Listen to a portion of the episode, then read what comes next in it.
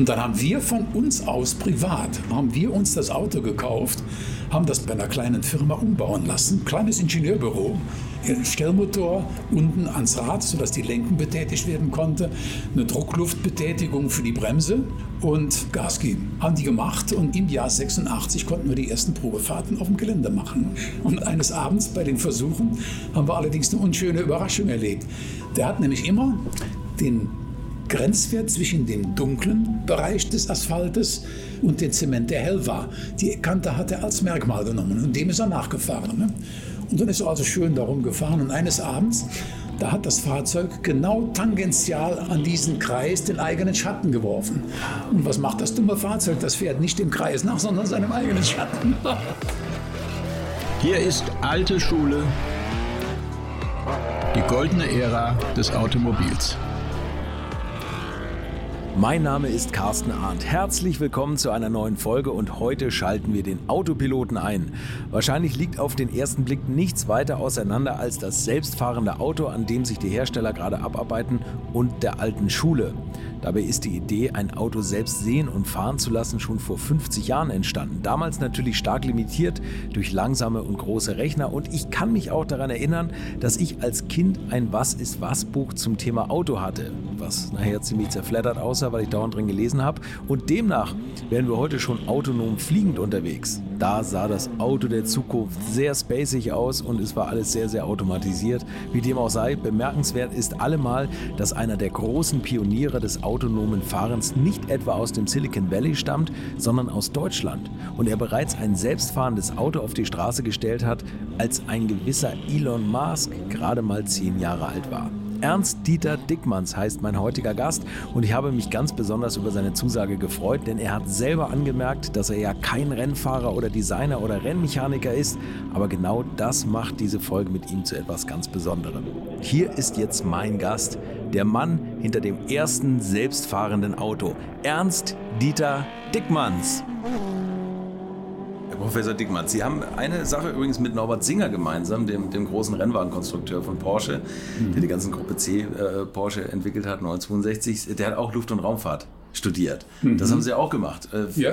wie, wie, sind Sie auf das Autothema gekommen? Ja, äh, eigentlich wollte ich als Junge äh, eine Technik entwickeln, die damals überhaupt nicht zur Diskussion stand. Und zwar hatte ich äh, mehrere Jahre nach dem Zweiten Weltkrieg, ab als ich zehn Jahre alt war, zunächst mit Pferden gearbeitet. Zweispännig, dreispännig auch und mit Wagen nach Hause gefahren. Und da hat mich immer beeindruckt, wie die Pferde alleine den Weg lang gingen, noch wenn er abbog. Und wenn es nach Hause ging, wussten sogar, welche Abzweigung sie nehmen mussten. Und dann ein paar Jahre später kamen die Traktoren und dann bin ich Trecker gefahren auch. Und natürlich haben sie sehr viel mehr Leistung zur Verfügung, aber das wurde mir dann sehr bald klar, die haben, denen fehlt etwas, was Pferde haben. Nämlich, dass sie die Umwelt wahrnehmen und in, schön in der Furche gehen oder ein Stück neben dem Bewuchs gehen oder auf dem Weg, äh, den Weg lang gehen. Und da, da ist mir als 15-Jähriger schon die Idee gekommen, was eigentlich der nächste wichtige Schritt in der Technik wäre, dass man den Fahrzeugen das Sehen beibringt. Und da war natürlich überhaupt nicht dran zu denken. Äh, es gab damals noch keine Echtzeitkameras mit Video, wurde 53, äh, zumindest haben wir das äh, damals zu Hause als erstes bekommen, also weiter verbreitet in Deutschland. Und das war hier so in den 50er Jahren. Und dann dachte ich, oh, moderne Technik sollte es sein. Und damals wurde gerade so die, die ähm, Schallwelle als Fluggeschwindigkeitsgrenze gesehen, Mach 1. Und dann dachte ich, ach, Luft- und Raumfahrttechnik ist das, wo eigentlich die vorderste Technik gelehrt wird. Und dann habe ich gedacht, dann nimmst du mal Flug- und äh, Luft- und Raumfahrttechnik gab es ja damals noch gar nicht. Die kam ja erst 57. So, also okay. Luftfahrttechnik habe ich dann genommen. Und während ich studierte, kam dann die Raumfahrt dazu. Und von äh, Bildverarbeitung oder Bildfolgenverarbeitung war überhaupt nicht dran zu denken. Mhm. Ich weiß nicht, ob Sie das im Hintergrund äh, haben. Es ist ja zu beobachten, jetzt über wie viel insgesamt, äh, drei, vier, vier Jahrzehnte mindestens, dass die Rechenleistung in etwa vier bis fünf Jahren um den Faktor 10 zunimmt. Mhm. Das heißt, von dem heutigen Stand 20 auf 1960 war mein Studium zu Ende, das sind 50, 60 Jahre sind das. Das sind also zwölf Zehnerpotenzen. Das ist das Mursche Gesetz oder so, ne? Das Mursche Gesetz, ja. der hat ja zunächst nur gesagt, dass sich die Zahl der Elemente äh, auf, auf den Chips verdoppelt innerhalb ja. von einer gewissen Zeit. Aber äh, ich habe dann einfach mal beobachtet, wie die Rechenleistung ist. Da kommen ja viel mehr zusammen, die, die, Band, die Bahnbreiten und, und ob sie übereinander geschichtet werden. Jedenfalls damals war ein Megahertz als Taktfrequenz, das war so die, die alleroberste Grenze und die normalen Rechner hatten das nicht. Und an, ich habe an der RWTH Aachen studiert. Der damalige zentrale Großrechner für die gesamte Technische Hochschule in Aachen, die hatte vielleicht ein Zehntel von der Rechenleistung, die heute jedes Handy hat. Das macht man sich gar nicht klar. Ne? Und insofern äh, war zunächst überhaupt nicht daran zu denken, irgendwas mit Sehen zu machen. Und dann bin ich zur DLR, äh, Deutsche Versuchsanstalt für Luft- und Raumfahrt später, gegangen. Da hat ein Professor aus Aachen, der hat mir angeboten, ich war damals äh, schon alleine, meine Eltern lebten nicht mehr. Er sagte, wenn Sie sich während der Diplomarbeit was dazu verdienen wollen, können Sie die Diplomarbeit bei mir am Institut machen. Das mhm. ist in Mülheim an der Ruhr. Ja, sag ich, nichts lieber als das. Und dann macht er noch, gab er noch den Hinweis, ja, wenn das alles gut läuft, werde ich Sie vielleicht sogar hinterher anstellen. Ja, und dann sind wir nach Mülheim gegangen und äh, da habe ich die Diplomarbeit gemacht. Und da bin ich jetzt wirklich mitten in die Luftfahrt reingekommen. Da haben wir dann auch erste Flugversuche gemacht und an Kameras war überhaupt nicht zu denken. Aber mir ist dann wieder klar geworden, es wäre eigentlich auch schön, wenn die Flugzeuge beim Landeanflug auch selbst sehen würden, wo sie landen sollen. Ja. Und vor allem, dass sie sehen können, ob die Landebahn frei von Hindernissen ist. Wo sie landen, das kann man ja äh, aus den Karten auslesen, aber dass sie frei von Hindernissen ist, das ist etwas, immer, was immer aktuell gesehen werden muss. Mhm. Auch da kam wieder der Gedanke, also sehen ist ein wichtiger Schritt für die Technik.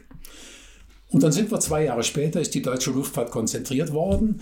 Ähm, die DFL und DVL sind zusammengelegt worden und wir sind nach Oberpfaffenhofen, mhm. hier ja, 20 Kilometer westlich von München, umgezogen. Und dort war ich am Institut für Systemdynamik und Flugmechanik.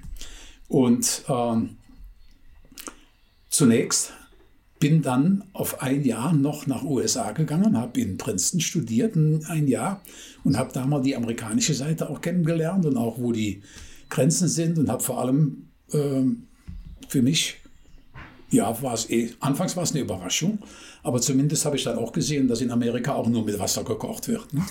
Und dass da auch noch viele Lücken waren. Und ja. ich konnte aber hinterher ganz gut einschätzen, wo wir stehen, wo unsere Schwächen sind, wo unsere Stärken sind. Jedenfalls, als ich zurückkam, habe ich dann eine kleine Abteilung gekriegt in dem Institut und das lief alles ganz gut. Und äh, dann bin ich, nachdem ich 69 in Aachen promoviert hatte, bin ich eingeladen worden von einem ehemaligen Mitstudenten, der inzwischen bei Werner von Braun war, okay. in, in Huntsville, ob ich nicht ein sogenanntes Postdoc Research Associateship, also ein Jahr damit arbeiten. Damals war die Diskussion über wiederverwendbare Raumfahrtsysteme. Ja, okay, das ist ja immer noch aktuell. Ne? Und dann habe ich gesagt, ja, ja, das würde ich gerne machen und bin dann dahin gegangen habe dann da einiges äh, auch an modernster Technik kennengelernt, denn damals lief gerade äh, oder war gerade angelaufen die, die Fahrten zum Mond. War ja 69 der erste und ich war 71, 72 in Huntsville. Und ähm, aber auch da war überhaupt nicht daran zu denken, dass die Maschinen selbst sehen konnten. Das war also immer noch weit jenseits von Gut und Böse. Aber als ich zurückkam, äh, habe ich dann zunächst mal ein Satellitenprojekt gemacht, den ersten europäischen Nachrichtensatelliten Symphonie, den haben wir von Oberpfaffenhofen aus betreut, äh, die Industrie, die das äh, durchgeführt hat. Und das lief alles so glatt, dass man mir dann angeboten hat, Ende 74 ist der Satellit gestartet worden, dann im Jahr 75 kommissarischer Zentrumsleiter in Oberpfaffenhofen zu werden. Und das war jetzt der eigentliche Schlüsselpunkt, wo dann der Durchbruch kam. Da waren einige Institute, die Luftfahrtaufnahmen, Satellitenaufnahmen im Rechner auswerten. Einzelbilder. Ja, okay. Okay. Einzelbildaufnahmen. Ja. Aber dann musste Großrechner von den Zentren, die haben dann Stunden oder Tage lang an einem Bild rumgerechnet. Aber ich, wie gesagt, ich hatte beobachtet, wie die Entwicklung bei den Rechnern ist, ab den 70er Jahren kamen ja die Mikroprozessoren mhm. und dann konnte man sehen, dass alle vier bis fünf Jahre der Faktor 10 dazu kam. Und dann habe ich 75 einen Ruf bekommen hier an die neu gegründete Universität der Bundeswehr. Und da habe ich mal ausgerechnet, na, wie, wie viele Jahre hast du noch? 26 Jahre hatte ich noch. Also das sind rund fünf bis sechs Zehnerpotenzen. Also mit der millionenfachen Rechenleistung sollte man von da aus gesehen eigentlich auch Echtzeitbildverarbeitung machen können. So haben Sie schon gerechnet. Also haben Sie gesagt, die, die, Potenz des Rechners wird das dann ermöglichen, ja, ja, solange ja. ich forsche. Zunächst muss man es dann im Labor machen, entsprechende Simulationsanlagen aufbauen. Und wir hatten eine ganz gute Ausstattung für die primären äh, Labore, die hier in Neubiberg geschaffen wurden. Und da habe ich wohl als einziger auf der Welt eine Simulationsanlage aufgebaut, wie sie sonst nur für Piloten gemacht wird, damit die Piloten das Fliegen lernen. Okay. Da wird dann die der Landschaft, wie sie erscheint, wird im Rechner ausgerechnet und wird dann mit einem Projektor auf eine Leinwand geworfen. Und vor der Leinwand sitzt der Pilot und steuert dann und seine Bewegungen oder die Bewegungen des Flugzeugs, das er steuert, die werden dann im Simulator mitgemacht. Mhm. Und ich habe da eine Anlage aufgebaut, wo die Drehbewegungen für eine Kamera realisiert wurden. Und die Kamera blickte dann auf die Leinwand, wo die aktuell aufgrund der Eingaben dieses Rechners äh, gerechneten Bewegungen des Fahrzeugs waren. Das war der erste geschlossene Simulationskreis. Hardware in the Loop hieß das damals, Hill-Simulation. Okay. Und ähm, ja, das war das war eigentlich der Durchbruch. Denn da konnte man zunächst mal beliebig äh, aufwendige Rechner, ich kann mich noch erinnern, einer der, der Rechner, wo Bildfolgen gespeichert werden sollten. Man muss ja dann, weiß ich was, ein Dutzend Bilder speichern und jedes Bild hat ziemlichen Datenumfang. Also da geht es dann gleich in die Hunderttausende rein, mhm. die man da investieren muss. Ne? Und äh, naja, ich habe dann gesagt, das ist was langfristig, äh, wenn die Gremien, die das zu beurteilen haben, wenn die dem zustimmen, dann werde ich das machen. Ich habe ein, ein, äh, eine Schrift verfasst, 1979, 80 war es, wo ich äh, mal so einen Weg skizziert habe. Und zwar haben wir zunächst einen Stab balanciert. Sie, wenn Sie einen Stab haben, mhm. können Sie ja so auf dem Finger balancieren. Ne? Und äh, ich habe dann gesagt, das Einfachste wäre, wenn man den Stab unten mit einem Gelenk in einer Richtung auf einen kleinen Wagen setzt. Mhm. Und der Wagen kann dann beschleunigen und der Stab, der kippt dann und wenn die Kamera, die davor steht und sich das anschaut, wenn die dann sieht, aha, der Stab kippt nach da, wenn er jetzt den Wagen sehr schnell nach da beschleunigt, dann müsste der Stab wieder aufgerichtet werden. Und äh, das war der erste Schritt. Der zweite Schritt war dann der, wenn es ein bisschen anspruchsvoller wird, dann sollte man schon zweidimensionale Bewegungen haben. Und da hatte ich für die regelungstechnischen Versuche, die in der, ich war in der Fakultät für Luft- und Raumfahrttechnik hier mhm. in, bei der Uni BW, äh, da hatten wir eine Platte gemacht, zweimal drei Meter, auf der ein Luftkissenfahrzeug schweben konnte. Das bläst nach unten Luft mhm. aus und da kann man dann so 70, 80 Kilo drauf packen. Und unten haben wir dann Luftdüsen gegen den Tisch blasen lassen und damit konnte das Ding sich drehen und in dem, das waren rechts zwei und links zwei und wenn man beide gleichzeitig macht, dann konnte es fahren. Mhm. Und also mit Drehen und Fahren konnte man dann jede Richtung auf dem Tisch konnte man machen. Und dann haben wir gesagt, damit könnten wir doch ganz gut ähm, das Andocken von Satelliten im Weltraum demonstrieren. Fakultät Luft- und Raumfahrttechnik. Okay. Naja, und das war die zweite Strecke, die wir aufgebaut haben. Das lief dann auch alles ganz gut. Und dann haben wir gesagt, also in dem Simulator könnten wir eigentlich jetzt schon anfangen, das war dann so Anfang der 80er Jahre, auch ähm, anspruchsvollere Bewegungen und in drei Dimensionen, also drei Rotationen und drei Translationen, das ist zu kompliziert. Und jetzt kann ich dann Ihre Frage beantworten, wie sind Sie zu den Autos gekommen? Und dann habe ich mir überlegt, wenn ein Fahrzeug auf dem Boden, ein Flugzeug auf dem Boden rollt, dann hat es nämlich nur die eine Drehbewegung um die Hochachse und dann die zwei XY, ja. die, die Translation, also drei Freiheitsgrade nur. Und dann haben wir gesagt, na dann fangen wir damit an und wenn die Rechenleistung mehr wird, dann können wir dann Machen wir mit zu den komplizierteren gehen. Ja.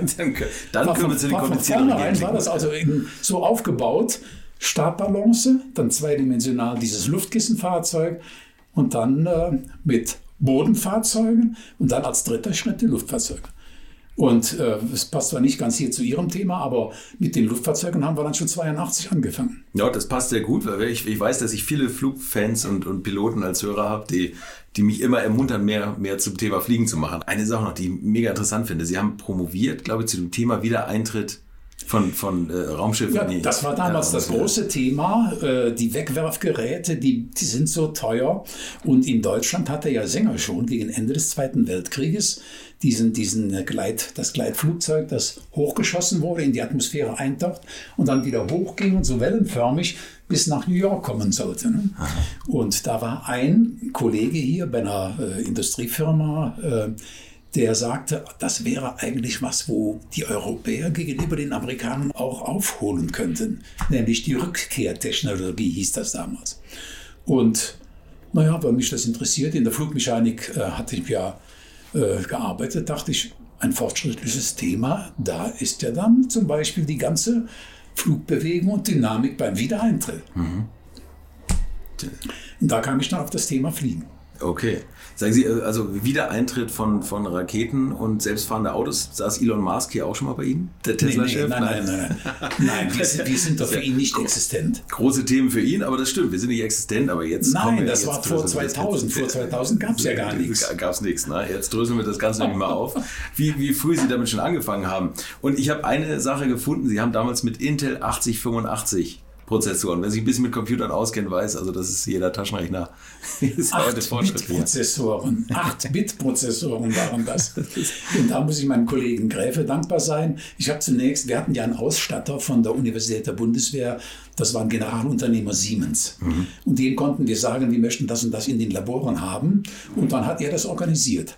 Und ich hatte ihm gesagt, ich möchte das Fensterkonzept, dass man also aus Mikroprozessoren nur Teile des Bildes auswertet, das war mein Konzept. Und die sollten also dann mehrfach parallel, und zwar von einem Videozyklus zum nächsten in unterschiedlichen Bereichen des Videobildes abgerufen werden können.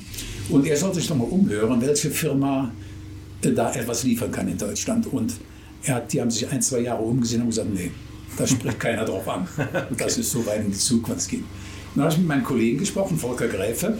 Der sagt dann, ich habe da eine Idee. Und zwar mit ganz primitiven, äh, aber am Markt frei erhältlichen Mikroprozessoren. Da baue ich mit einer Firma zusammen, äh, baue ich da ein kleines System nach meinem Design aus. Und zwar, wir brauchten ja ziemlich viel Zeit, um ein Bild auszuwerten, hat er gesagt, äh, wir machen dann nicht, wie es damals bei den analogen Videosystemen üblich war, Vollbilder. Und beim Vollbild damals, äh, ich weiß nicht, ob Ihnen das noch bewusst ist, da gab es ja zwei Halbbilder. Ein Halbbild, das nur die geraden Zeilen hatte und ein Halbbild, das nur die ungeraden Zeilen hatte. Und er kam dann mit der Idee und sagte, dann nehmen wir doch nur eines von den Halbbildern, dann haben wir in der horizontalen Richtung die volle Auflösung und in der Richtung nur die Halbauflösung. Aber wir wollen ja eigentlich Zeit haben, statt 40 Millisekunden, 80 Millisekunden zwischen den zwei Bildern. Ja. Und das hat er gemacht und hat das hingekriegt. Und damit waren wir dann die Ersten, die im Jahr 91, 92 konnten wir dieses kleine Gerät, das sogenannte Bildvorverarbeitungssystem BVV 1, nannte das erste, das konnten wir in das, ins Auto reinpacken und sind damit zu einem äh, Treffen gefahren, NATO Advanced Study Institute, wo äh, Top-Leute von der ganzen Welt eingeladen wurden, Biologen, Physiker, Ingenieure und die sollten sich mit der Idee auseinandersetzen, was muss man denn eigentlich tun, wenn man beim maschinellen Sehen etwas weiterkommen will. Mhm. Und da haben wir das Ding einfach eingepackt, sind da hingefahren und das da vorgeführt. Und den Leuten ist der Unterkiefer runtergefallen. Das glaube ich, das glaube ich. Den Weg dahin, den müssen wir jetzt mal so ein bisschen nachzeichnen. Also Sie haben dann irgendwann ja bei der Bundeswehr die Idee gehabt, wir fangen mal mit selbstfahrenden Autos an. Ähm, und Ihre Idee, so hört man das jetzt auch raus, war immer, ähm, Bilder zu verarbeiten, die dem Sehen entsprechen, also Videobilder zu verarbeiten und gar nicht alles zu imitieren mit Sensoren. Also heute ist ja ganz viel, wenn man, äh, also wenn man jetzt die selbstfahrenden Autos oder die, die Autos des Level 3 oder wo wir jetzt gerade sind, wenn man das hat, dann haben die ja immer diese LIDAR-Sensoren und Laservermessung und, äh, und, und Ultraschall oder was weiß ich. Also LIDAR gab es damals noch gar nicht. Nee, nee, das, das, genau, aber, aber Sie, haben, Sie haben immer gesagt, wir müssen Videobilder auswerten. Und, die, ja, und, und zwar nicht ein Einzelbild, hm? sondern eine Bildfolge. Ja, okay. Und, und, das, und das Interpretieren daraus. Ne? Also was, und was das passiert Interpretieren, da das ist und, der ganz wesentliche Punkt. Und gerade dieses Interpretieren finde ich ja mega spannend, weil wenn man jetzt überlegt, wie lange jetzt eigentlich schon an sowas geforscht und entwickelt wird und wenn ich sehe, dass, dass Google natürlich riesen Anstrengungen erbringt, um, um die Landschaft zu vermessen und um, um die Landschaft zu interpretieren, was ist eine Brücke, was ist was, da waren Sie jetzt schon 30, 40 Jahre früher damit dran. Ja. Wie, wie, wie haben Sie damit angefangen oder wie ging das, wie ging das los bei Ihnen, also dass, dass man jetzt sagt, wir müssen die Bilder interpretieren? Ja, und zwar war damals die gesamte Welt Rechnerfachleute, Computer Scientists und künstliche Intelligenz, KI, die sagten, naja, was so ein Bild macht, ist ja eigentlich, dass sie die Außenwelt von 3D auf 2D reduziert. Mhm. Denn auf einem Seestrahl hier, das erste Objekt, das getroffen wird, deckt alles andere ab, was dahinter ist, sieht man nicht. Ja, klar. Also müssen wir nicht nur ein Bild auswerten, sondern eine Bildfolge, mehrere Bilder. Und ich habe damals gesagt, äh, also die Bilder speichern und das alles hin und her rechnen, das ist eigentlich nicht das, wie man vorgehen sollte. Also in der Luft- und Raumfahrttechnik und vor allem in der Regelungstechnik gab es seit den 60er Jahren ein Verfahren, das in zwei Bereichen, einmal von Lundberger und einmal von Kallmann, gemacht wurde. Und Kallmann hat nichts anderes gemacht, als zu sagen, wenn ich eine Bildfolge oder eine Messwertfolge auswerten will, dann muss ich nicht unbedingt wie das Gauss gemacht hat 1800, die gesamten Daten zunächst sammeln und dann in die Lösungskurve den besten Fit reinlegen, mhm. sondern ich kann doch, wenn ich das richtig umformuliere, dann nehme ich immer nur die letzten Daten, die kommen. Mhm. Und muss dann allerdings eine Annahme machen über die Statistik von den Störungen, die da sind. Aber ich brauche immer nur die letzten Daten. Und das war unsere Idee, dass wir sagten, wenn wir dazu übergehen, dass wir nicht 2D-Bilder auswerten, sondern gleich im Auswerteprozess hier ein 3, eine 3D-Rekonstruktion mit der Zeit machen wollen. Aber dann immer nur alles zum Zeitpunkt jetzt machen. Und das heißt, was wir machen müssen, ist eigentlich vorhersagen, und mit der Vorhersage sagen, wo müsste für dieses Objekt das nächste Merkmal liegen, die Kante von dem Auto oder die Kante von der Straße. Und den Fehler, den man da macht, dieser Fehler, der enthält die Information, dass das Modell, mit dem wir gearbeitet haben, nicht stimmt. Und dann muss man also aus den Vorhersagefehlern die Modellverbesserung der inneren Vorstellung machen. Und das hat den Durchbruch gebracht. Wir brauchen dann immer nur das letzte Bild zu speichern. Aha, okay. Und brauchen nicht hier zunächst jedes Einzelbild zu invertieren. Das ist ja ein nicht-linearer Prozess, der mehrdeutig ist. Und wenn man differenziert, äh, da gehen sowieso die, das, die Störgeräusche hoch. Also genau das konnten wir da vermeiden und haben hier dann, dadurch, dass wir vorhersagen, den zeitlichen Ablauf integriert. Und integrieren ist eine glättende Funktion. Und dadurch waren wir in der Lage damals, das war für alle überraschend, dass man mit so wenig Rechenleistung diese Erkennungsleistungen erzielen konnten. Sie mussten das ja aus der Not heraus machen, weil einfach die Rechner gar nicht da waren, ne? die genau. Kapazität, die ja, sie gebraucht ja, hätten. Ja, vielleicht sollte ich das noch sagen.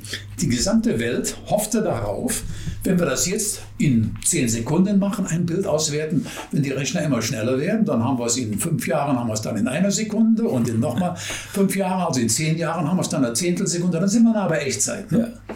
Und wir haben gesagt, nee, nee, wir sollten gleich, was wir wissen wollen, ist ja eigentlich das, was in der realen Welt hier passiert. Und deshalb bauen wir uns eine innere Vorstellung der realen Welt parallel aus den Messdaten aus. Und zwar immer nur aus den letzten Messdaten.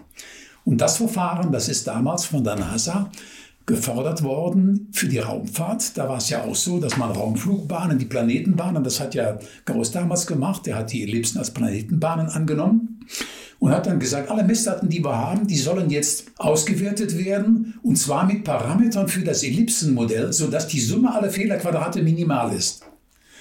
Und als die NASA dann Raumflüge machen wollte, hat sie gesagt, ja, wir können nicht warten, bis wir alle Daten haben, sondern wir müssen jedes Datum jetzt reinkommen müssen.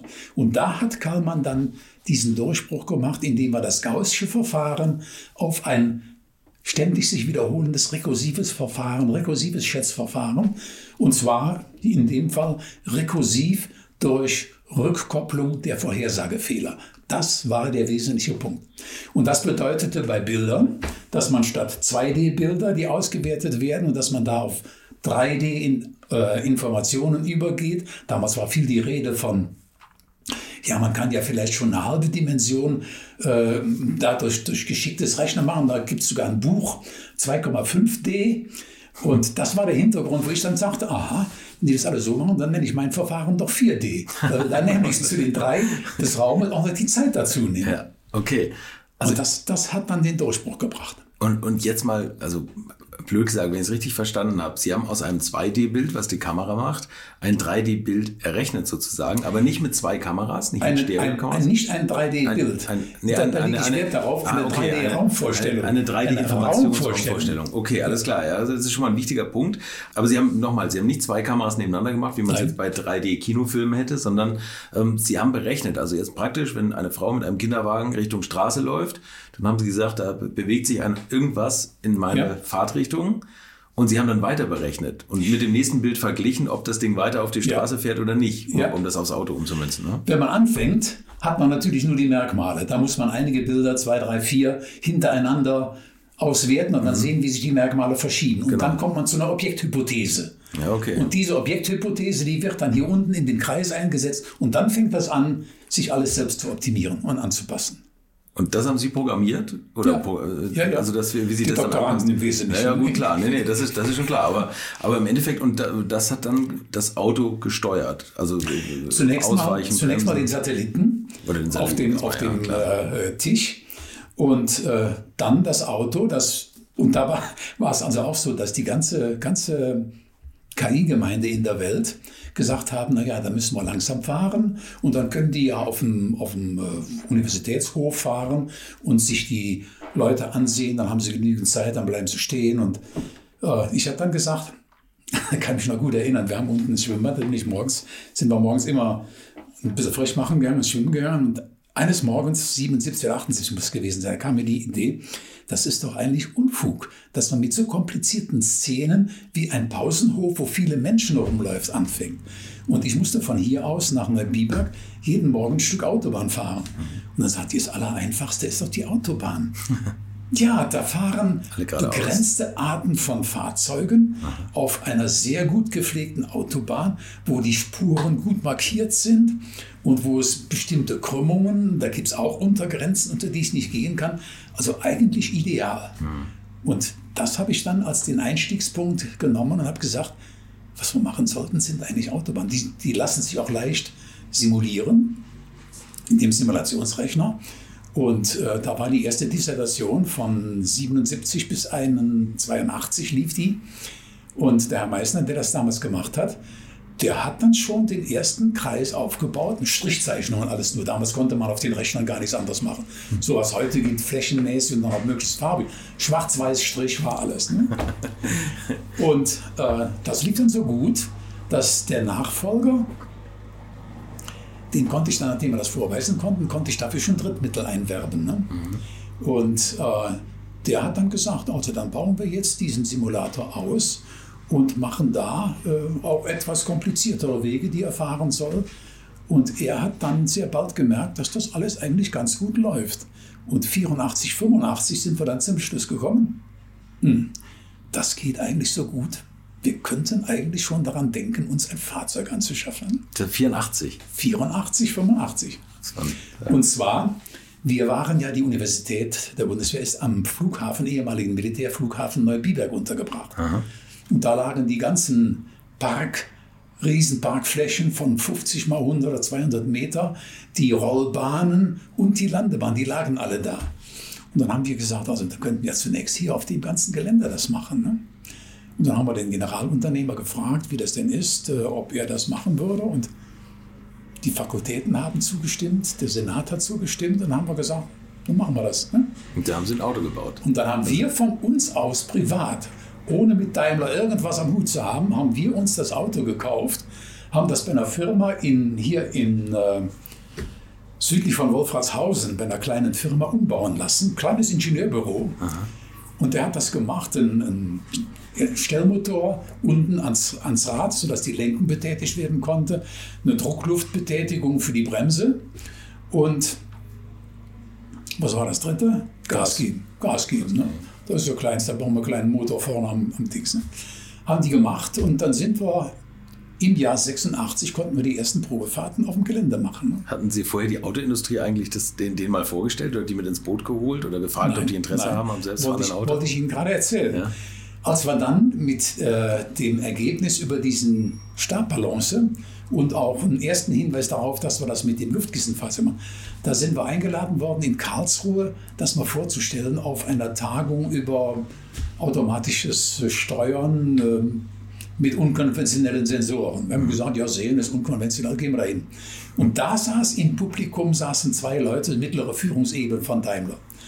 Und die sagten, die kamen hinterher zu und sagten, ihr habt da gesagt, dass ihr da auch in Richtung Auto gehen wollt. Äh, Das wäre doch was, wo wir vielleicht zusammenarbeiten können. Wir haben gerade gelesen vor ein paar Monaten, dass das BMFT, das Bundesministerium für Forschung und Technologie, eine Ausschreibung macht, dass auch in Deutschland die Industrie und die Forschung mehr zusammenarbeiten sollten. In Japan war die fünfte Generation Rechner war da in Entwicklung. Die Amerikaner haben damals das On Strategic Computing 82, 83 auf die Schiene gesetzt. Und dann kam man in Europa dazu und sagte, wir müssen da auch was tun, damit wir gegenüber den Amerikanern, Japanern nicht so weit zurückfallen. Und dann haben wir gesagt, ja, äh, wir sind bereit. Und die sagten noch, ja, wir haben da so einen großen Bus. 10 Meter lang, 3 Meter hoch, 2,50 Meter hoch und breit. Äh, Der hat schon alles installiert. Der wird nächstes Jahr frei, das war 87. Ähm, Sollen wir da ein gemeinsames ähm, Projekt definieren und ihr bringt dann euer Seesystem in diesen Bus rein? Da haben wir gesagt, ja, das klingt eigentlich ganz vernünftig, das sollten wir vielleicht mal ins Auge fassen. Und dann kamen sie aber, ein paar Monate später kamen sie zurück und sagten, also der, der oberste Vorstand, also mit Sehen für Fahrzeuge, da glaubt er nicht so ganz dran. Da müsst ihr uns zunächst mal eine Demonstration machen, und zwar bei uns auf der Rutschplatte. In Stuttgart ist ja diese Ja. Rutschplatte. Sie kennen die, wo, wo abwechselnd Basalt und dann wieder Beton und Basalt ist, wo sie versuchen, wie schnell man bei einem bestimmten Krümmungsradius fahren kann, bevor das Fahrzeug irgendwie wegschlittert. Ausbricht, ja. Und dann sagte sie, könnt ihr uns da demonstrieren, dass ihr, wir stellen euch dann da hinten so an die Ecke von der Strecke hin und dann müsst ihr beschleunigen auf 10 Meter pro Sekunde, 36 Stundenkilometer. Und dann kommt eine Spirale, das habe ich dann vorgeschlagen, machen wir eine Spirale zu einem der Kreise. Und dann soll der Übergang glatt, möglichst tangential an diesen Kreis da sein. Und dann soll es dem nachfahren. Ja, sagten sie, das klingt eigentlich ganz gut, das wollen wir doch machen. Und dann haben sie das in Auftrag gegeben. Und dann haben die Leute, die es gemacht haben, aber da so einen Kink reingebracht, so so einen Knick. Und dann frugen sie, müssen wir das jetzt nochmal neu machen lassen? Oder ich sag, das ist eigentlich eine schöne Störung. Und da können wir gleich sehen, wie gut das System darauf reagiert. Ne? Lassen wir, machen wir so. Und dann sind wir dahin gefahren und dann ist der dem schön nachgefahren, so rüber. Und dann hat er gesehen, ach, der macht so, dann mache ich ihm auch so. Und dann ist er dem nachgefahren und fuhr den Kreis rum. Und einen Abend, eines Abends bei den Versuchen haben wir allerdings eine unschöne Überraschung erlebt. Der hat nämlich immer den Grenzwert zwischen dem dunklen Bereich des Asphaltes, also die, die, Blau, die, die ähm, Basaltsteine und den Zement, der hell war, den hat er die Grenze hell-dunkel-Grenze, die Kante hat er als Merkmal genommen und dem ist er nachgefahren. Ne? Und dann ist er also schön darum gefahren und eines Abends, da hat das Fahrzeug genau tangential an, diese, an diesen Kreis den eigenen Schatten geworfen. Ah, okay. Und was macht das dumme Fahrzeug? Das fährt nicht dem Kreis nach, sondern seinem eigenen Schatten. Naja, aber das konnte man dann schnell aufklären und äh, damit war das also auch erledigt. Ist gut, dass Sie sagen, das macht das dumme Fahrzeug, ja. Es ist, ist immer nur so gut, wie man es programmiert. Ne? Und, So ist das wohl, ja. so, und, und dann war Mercedes aber nicht so überzeugt, oder? Oder die haben, Äh, dann haben sie gesagt, nachdem das, dann wurde, nachdem das mehrfach geprobt worden war, also am 6. April, am 6. Dezember war das, glaube ich, macht ihr jetzt eine Demonstration vor unserem Forschungsvorstand. Dann kommt der Forschungsvorstand und sieht sich das an. Und wenn das klappt, dann kriegen wir vielleicht die Unterschriften und machen wir ein gemeinsames Projekt. Ja, und dann sind oh, die Mitarbeiter sind dann wieder früh hin, haben das probiert, zurückgesetzt. Die mussten, kann man dann nicht so rum, dann mussten sie hier zurücksetzen äh, für den nächsten Versuch. Und dann wurde den gefahren. So, und irgendwann um 10 oder um 11 kam dann der Vorstand. Und der Student, der das gemacht hat, der setzt dann wieder zurück und passt nicht besonders gut auf. Und bei seiner manuellen Fahrt stößt er an das Fahrzeug des Vorstandes. wir, wir haben dann hinterher gesagt, wir haben einen bleibenden Eindruck hinterlassen. Jedenfalls, der Herr war, äh, er hat ja gesehen, dass das der Fahrer war, hat er gesagt, na, jetzt, jetzt führt das mal vor. Und das ging alles tadellos. Er hat die Unterschrift gegeben das Projekt lief. Ja, okay. Von, 88, von äh, 86 bis 88 haben wir dann ein äh, Projekt gehabt mit diesem Daimler-Bus, mhm. äh, der in Rastatt äh, fuhr. Da gab eine lange Strecke, eine scharfe Kurven. Und dann sagten sie, naja, also die Kurvenfahrer, das hat er jetzt gezeigt, das können da, machen wir noch etwas dazu. Äh, können die auch Hindernisse erkennen? Das war natürlich ein völlig, völlig neuer Punkt. Ne? Mhm. Sagen wir, der kommt dazu und wenn wir dafür einen extra Mann kriegen oder zwei, können wir das vielleicht machen. Ne? Und die Leute haben sie bewilligt, haben es gemacht und hat dann auch zum Termin wie vereinbart, im Herbst 88 hat das geklappt. Würdet ihr eigentlich auch so gerne wie ich manchmal neue Länder mit einem Oldtimer erkunden, aber ihr scheut euch die lange Anreise auf Achse oder die teuren Transportkosten?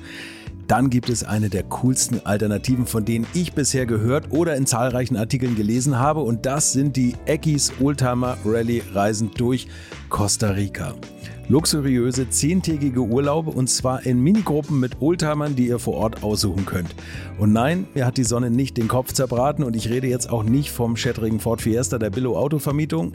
Ihr habt die Wahl zwischen zum Beispiel Mercedes SL, Porsche 911 oder Range Rover Classic. Und das ist sowas von cool, denn es sind immer maximal vier Autos inklusive Servicefahrzeug unterwegs und es geht natürlich nicht um Geschwindigkeit, sondern einfach nur darum, auf entspannte und ganz wunderbare Art und Weise Land und Leute zu erkunden und es ist ein Urlaub, also gibt es auch Strandtage.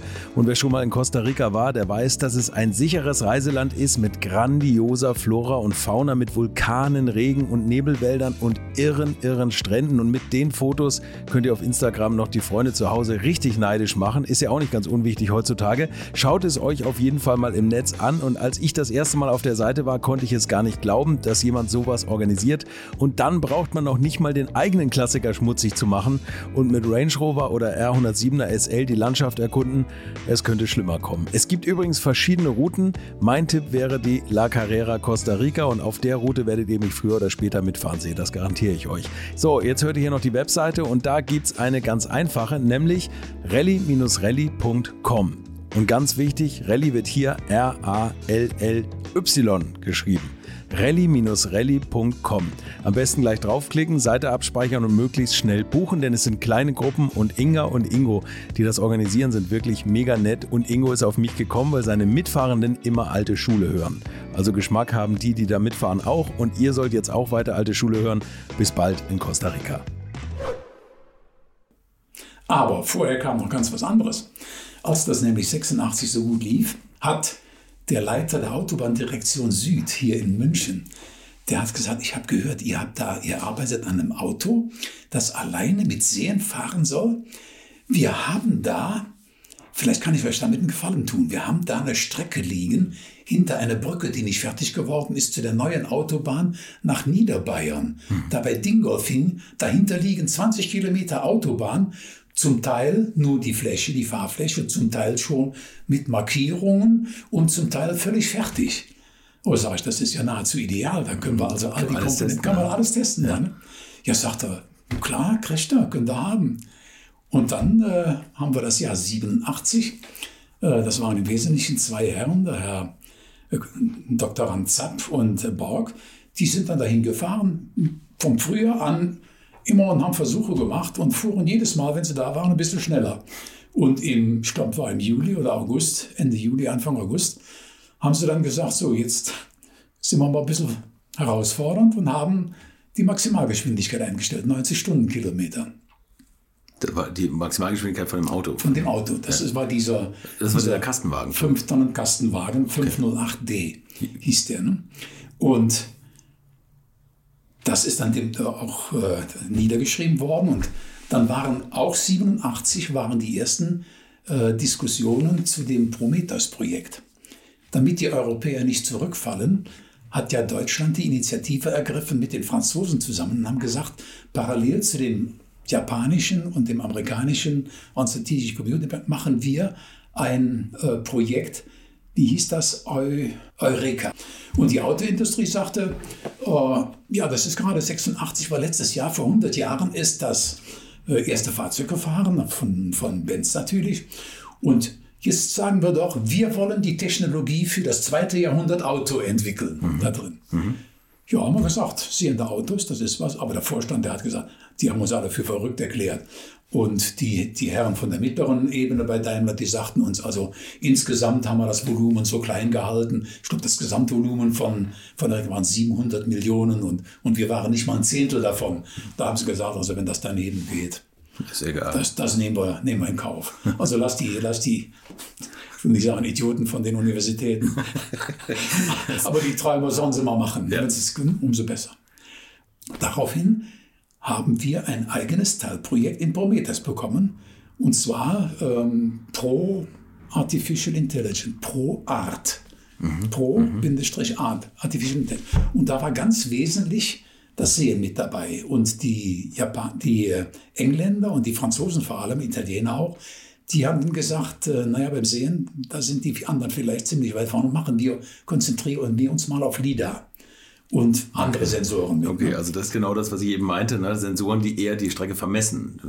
Also nicht den Abstand sehen, ne? zu den Punkten, wo sie gerade hinstrahlen, das muss ja dann kompliziert zusammengerechnet ja. werden.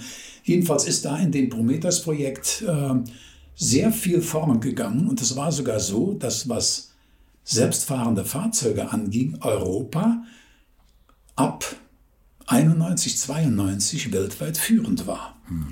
Und dann hatten sie für 91 hatten sie eine Demonstration in Turin auf der Teststrecke von Fiat angesetzt. Und dazu sagte Daimler, da wollen wir ein Fahrzeug ausrüsten, so ähnlich wie eures, äh, am besten ein bisschen besser ausgerüstet. Also ihr habt einen 5-Tonner, dann nehmen wir einen 7-Tonner und Das, äh, ihr habt die erste Generation von, von dem Bildverarbeitungssystem. Wir sagen dann, haben sich mit der Gräfe zusammengetan, wir geben dann einen Auftrag und das kann eine Firma, eine Industriefirma soll das dann realisieren und dann kriegen wir ein industriell gebautes System für dieses zweite Fahrzeug. Das haben sie Vision Information Technology Application, VITA genannt. Mhm. Und das war dieser Siebentonner, schön bunt bemalt von außen, sah herrlich aus. Ja. Und mit dem wurde dann die Demonstration 91 in Turin gemacht. Und das lief auch wieder alles glatt. Und dann, da kam ich später auch, kam ein Vorstand zu mir, einer von, von BMW, und sagte, das war ja so beeindruckend. Und nachdem wir das unseren Leuten erzählt haben und die Filme vorgeführt haben, hat der Vorstand gesagt, naja, vielleicht spinnen die doch gar nicht so viel. Geben wir denen doch mal eine Aufgabe und zwar jetzt aber dann eine herausfordernde. Ne? Mhm. Und dann haben die Industrieleute sich zusammengesetzt und haben gesagt, können Sie das Ganze in einen PKW reinbringen? Und zwar nicht nur in einen PKW, wo ihr dann so auf einer abgesperrten Strecke fahrt, sondern in dem PKW muss dann auch noch genügend Luft sein, dass Gäste mitfahren können. Am besten mehr als einer. Und wir stellen uns vor, als Ziel geben wir das zumindest vor, dass das auf der normalen Autobahn dreispurig bei Paris stattfinden soll. Okay. Und dann habe ich natürlich mal am Hinterkopf gekratzt und habe gesagt, äh, da müssen wir uns das mal überlegen. Dann haben wir uns zusammengesetzt hier und mal kräftig darüber nachgedacht. Und ich habe dann gesagt, das ist die Chance deines Lebens. Ne? Mhm. Und äh, dann bei der nächsten Besprechung bin ich eigentlich schon mit der Vorüberzeugung hingegangen, da werden die nicht zustimmen. Ich habe dann gesagt, wenn ihr bereit seid, uns 20 Leute zu finanzieren, zusätzlich zu denen, die wir haben, dann würde ich das zumindest versuchen. Und zu meiner Überraschung hat das Ministerium und die Industrie haben dann gesagt, ja, die kriegt er. okay.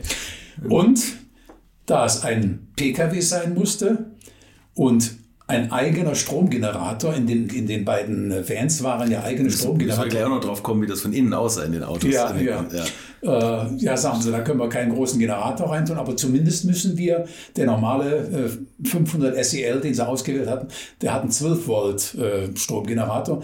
Also da müssen wir parallel dazu noch einen zweiten 24 Volt reinbauen. Okay. Und mit dem betreiben wir dann die anderen Systeme.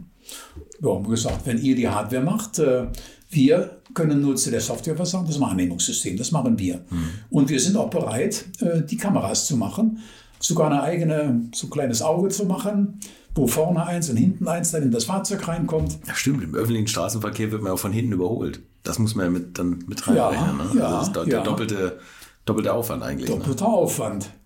Und äh, Daimler sagte dann auch, ja, jetzt gibt es ja hier in Europa die neue Entwicklung von den Transputern. Äh, das sind also Rechner, die nicht nur mit einem anderen Rechner kommunizieren, sondern die vier parallele Leitungen haben zu Nachbarrechnern, Aha. wo man also dann mit 20 Megabyte pro Sekunde oder Megabit pro Sekunde, damals war es vielleicht noch weniger, jedenfalls mit vier parallel sich austauschen konnte. Und da wollte Daimler unbedingt, äh, dass die da reinkommen. Dann haben die noch die Parsitec, das war die Firma in Aachen, die das hier in Deutschland vertrat. Die haben sie dann mit reingeholt und wir haben mit Parsitec zusammen dann definiert, wie unser System aussehen sollte.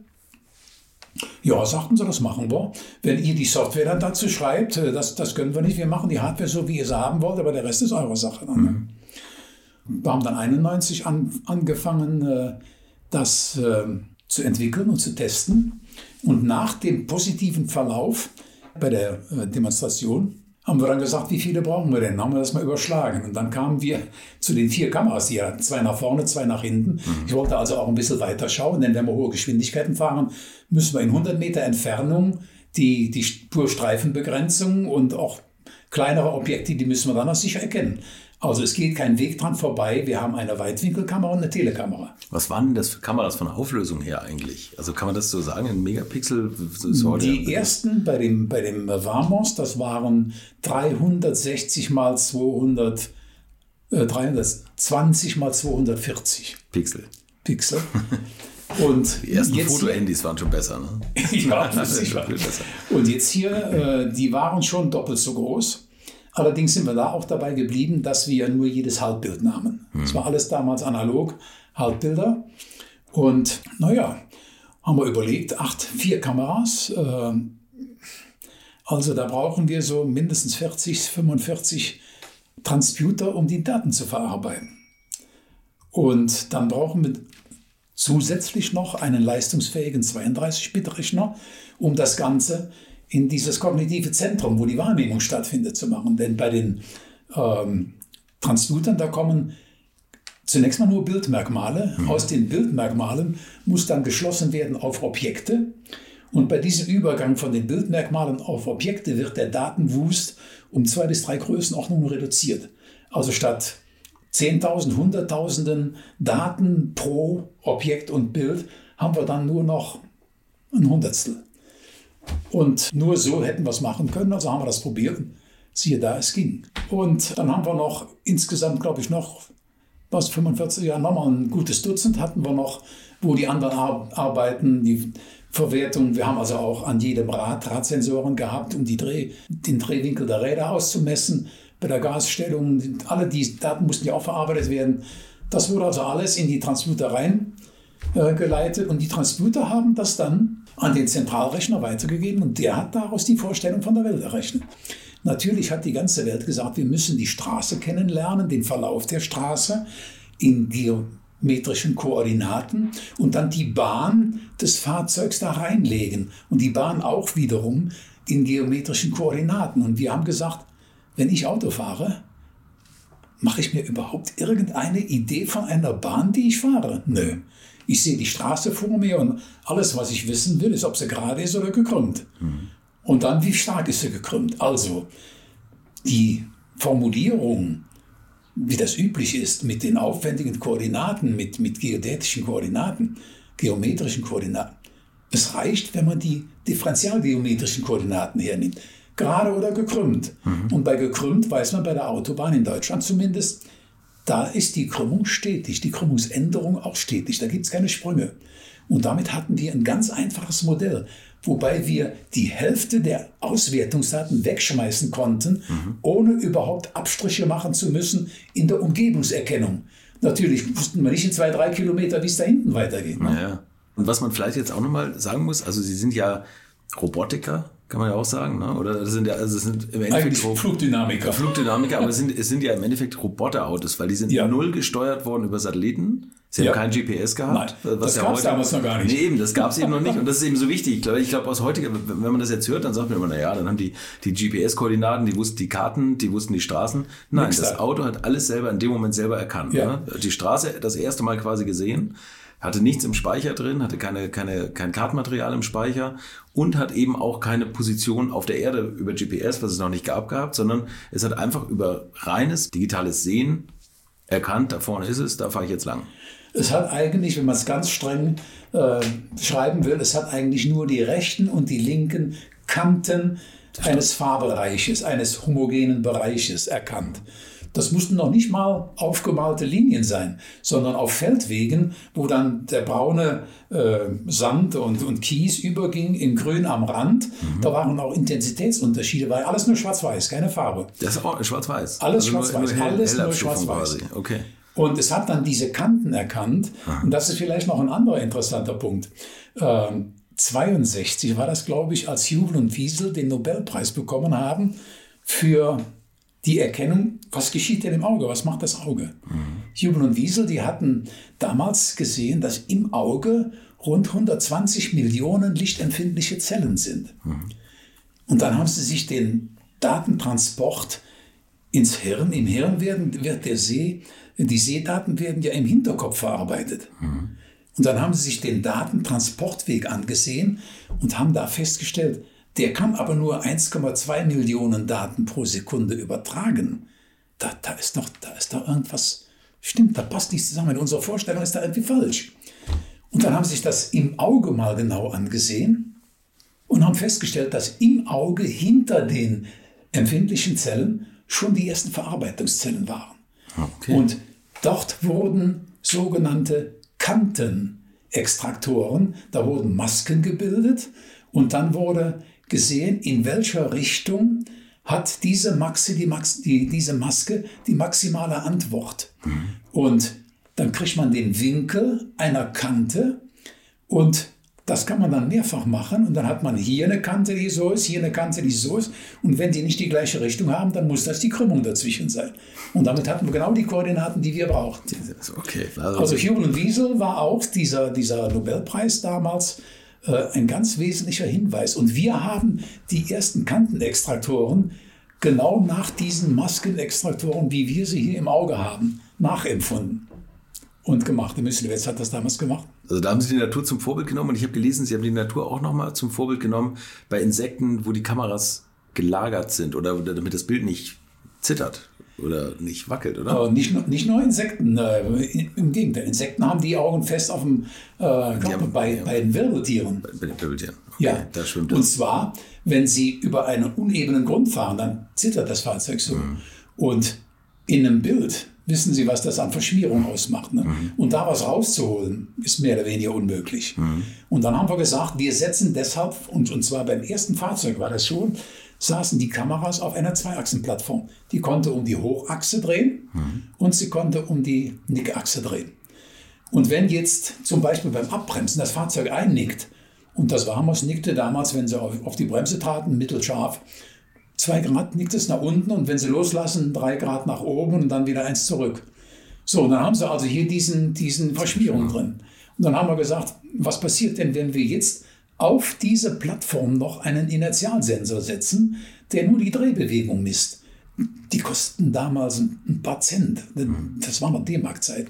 Also ein paar, paar Pfennige. Und dann haben wir hier einen reingesetzt und dann haben wir das Signal von diesem Inertialsensor genommen und haben das Negative dieses Signales auf den Ansteuerungswert für den Drehmotor gegeben. Dass die Kamera eigentlich quasi immer frei schwebt und immer geradeaus geht. Ne? Und dann macht er das Fahrzeug, ja, das, macht dann eine Bewegung. Liebe Influencer, heute nennt ihr das Gimbal, wenn, wenn ihr, wenn ihr mit einer Drohne rumfliegt. Ne? Ja. ja, das ist genau das Gimbaling. Äh, wir haben es dann ausgewertet und ähm, wir konnten sagen, dass man durch diesen ganz simplen Trick, der gar nichts an Rechenleistung erforderte, sondern nur das elektrische Signal eines Drehsensors zusätzlich zu den gewünschten Richtungen wo, das, wo die Kamera hinblicken sollte, mit drauf gab, dass man dadurch die Störamplitude durch unebenen Grund um mehr als einen Faktor 10 reduzieren konnte.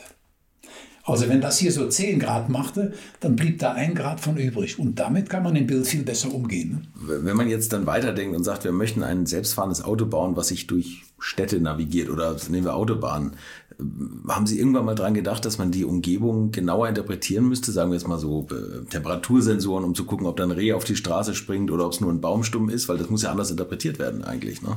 Langfristig äh, musste das auf jeden Fall kommen. Und wir haben dann eins nach dem anderen aufgebaut. Zunächst ein großes statisches Hindernis auf der Straße. Mhm. Damit haben wir 87, 88 angefangen. Das konnten wir dann 88 bei dem Abschlussdemonstration im ersten Projekt mit Daimler, mit deren äh, 7 Tonnen Fahrzeug und mit unseren 5 Tonnen Warmos natürlich konnten wir das zeigen, dass wir aus Geschwindigkeiten bis 40 Stundenkilometer so etwas früh genug erkennen, dass wir davor anhalten. Mhm. Und der nächste Schritt war dann natürlich der, wenn wir auf der Autobahn sind, dann muss er ausscheren, Spurwechsel machen und jetzt spätestens brauchen Sie die Kameras, die zurückblicken. Ist denn die Nebenspur frei? Ne? Mhm. Na gut, haben wir alles eins nach dem anderen gemacht.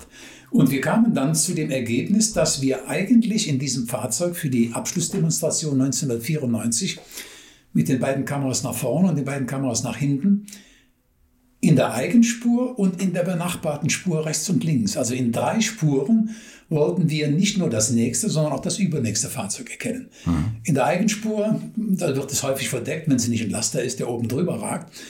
Also wir wollten in jeder, in jedem Halbwelthemisphäre fünf Objekte erkennen, nach vorne und fünf nach hinten. Mhm. Wir haben also dann bis 94 die Algorithmen entwickelt mit diesen 46 äh, Transputern und den vier Bildsignalen, sodass wir in der Eigenspur und in jeder der Nebenspuren wussten, was da los ist. Also ob sich unbekannte Autos nähern, unbekannte Flugobjekte sozusagen. Und, und das ist der andere Punkt, äh, den habe ich noch gar nicht angesprochen, aber das ist ganz wichtig.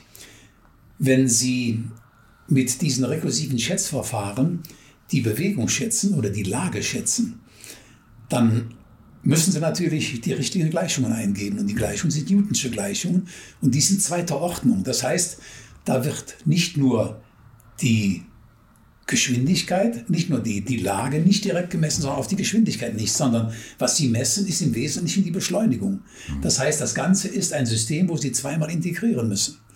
Und insofern musste man da also, wenn man das richtig macht, musste man, nicht musste man, würde man auch die Geschwindigkeiten, und zwar nicht nur die Gesamtgeschwindigkeit, sondern sogar die Geschwindigkeitskomponenten in Bahnrichtung und senkrecht dazu.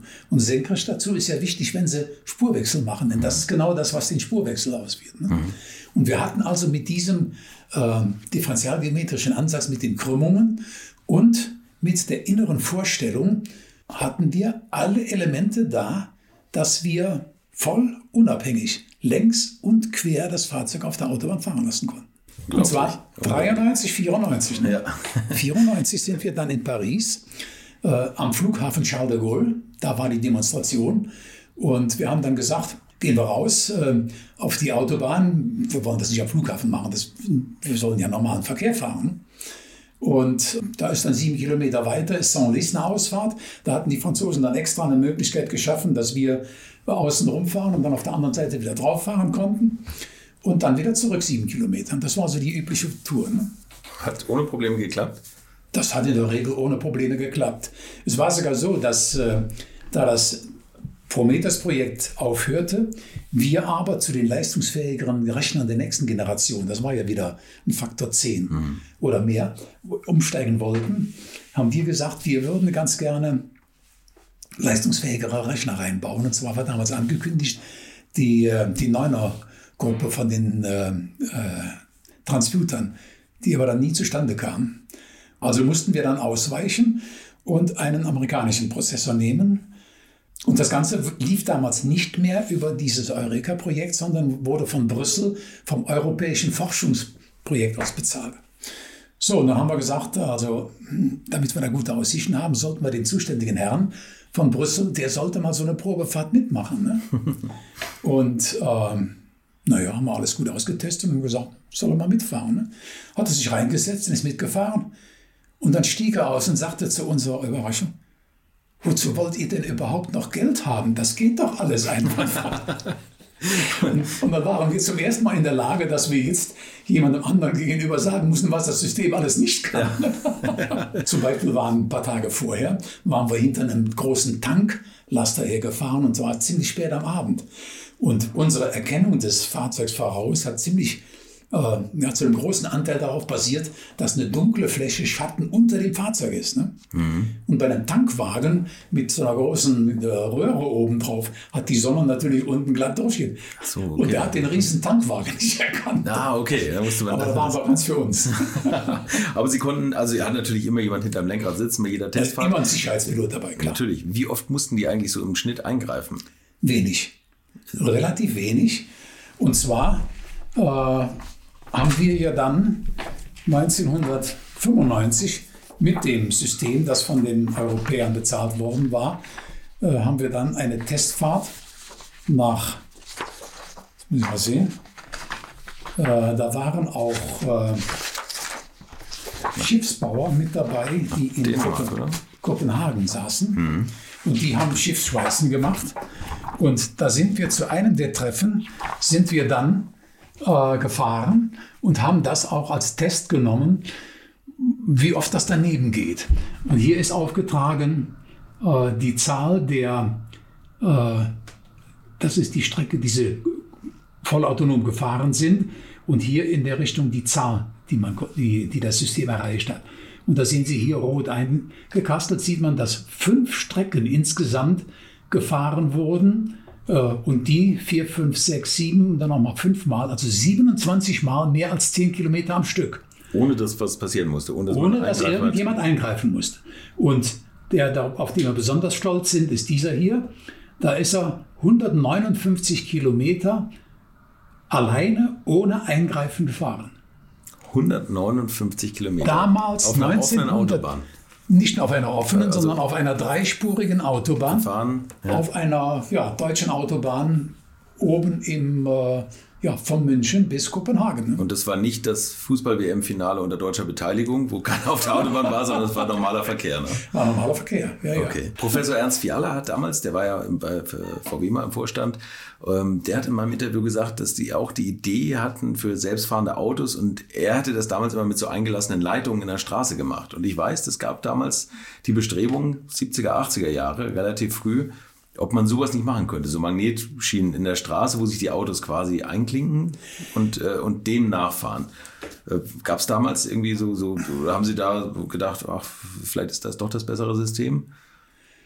Im Gegenteil. Als wir 87 diese Testfahrten äh, machten und zum ersten Mal mit hoher Geschwindigkeit vollautonom sichtgeregelt gefahren sind, mhm. haben wir dann, als wir uns mit dem Prometheus-Projekt befassten, von Prometheus äh, von den Leuten bei Daimler gehört, dass sie vorhaben, die Querführung der Fahrzeuge in diesem Prometheus-Rahmen mit vergrabenen Kabeln zu machen. Mhm. Und mein Argument war dann nur, wieso wollt ihr einen Schritt zurück machen? Dann setzt er das Fahrzeug auf Gleise und es kann nicht überholen, dann müssen eigene Weichen gebaut werden und es geht immer nur an ganz bestimmten Stellen. Das ist also ein Schritt rückwärts, der absolut zu nichts führt. Mhm. Das ist weggeschmissenes Geld. Mhm. Und da hat der zuständige Herr bei der Forschung, äh, hat sich da äh, überzeugen lassen, hat gesagt, also versuchen wir es doch mal. Wenn ihr euch da so aus dem Fenster lehnt, dann zeigt uns das. Dann müsst ihr das aber auch am Ende. Und er war das dann auch, der sagte, äh, 71, als wir die ersten Schritte gut gemacht haben, jetzt zeigt mal, ihr kriegt ein ganz tolles Fahrzeug und ihr werdet gut ausgestattet und jetzt zeigt mal, ob er da nicht ein bisschen viel versprochen hat. Ne? Also wir haben, wir haben geliefert. Der erste Wagen, wo Sie sagten, dieser 5-Tonner, dieser 508D oder was war ja, das? Ja, 508D. 508D. Der, war der voll mit Technik? Also waren das 5 Tonnen, die auch gebraucht wurden? Nein, nee, der, der, das äh, aktuelle Gewicht waren, vier Tonnen, äh, Gewicht waren 4 Tonnen. Und wir hatten hinten einen für die erste Generation einen 5 oder 6 Kilowatt Generator drin. Mhm. Und dann haben wir auch gesagt, wir wollen also nicht mit als spezieller Technik machen. Wir machen einen Generator, der 220 Volt, äh, also das übliche Stromnetz erzeugt. Ja, klar. Und dann hängen wir alles, was im Labor gemacht ist, und hängen wir dann einfach ins Fahrzeug rein. Ne? und als wir dann zu den Transmutern umgestiegen sind, da haben wir festgestellt, da reicht die Leistung nicht. Dann mussten wir einen stärkeren, Transform einen stärkeren Generator reintun. Ne? Da haben wir dann einen 10 Volt Generator reingetan Und der musste dann allerdings einen Kühler oben drauf haben, um die, um die ganze Wärme abzuführen. Ah, okay. Ich hab, ja, das stimmt, das habe ich auch gesehen auf dem Foto. Die Verlustwärme, das war die zweite Generation. äh, wir haben ja drei Generationen mit dem Vamos gehabt. Und das, die ersten beiden waren alle mit Eigenentwürfen für das Seesystem. Das war die erste Generation mit dem BVV1, die zweite Generation mit den Transputern.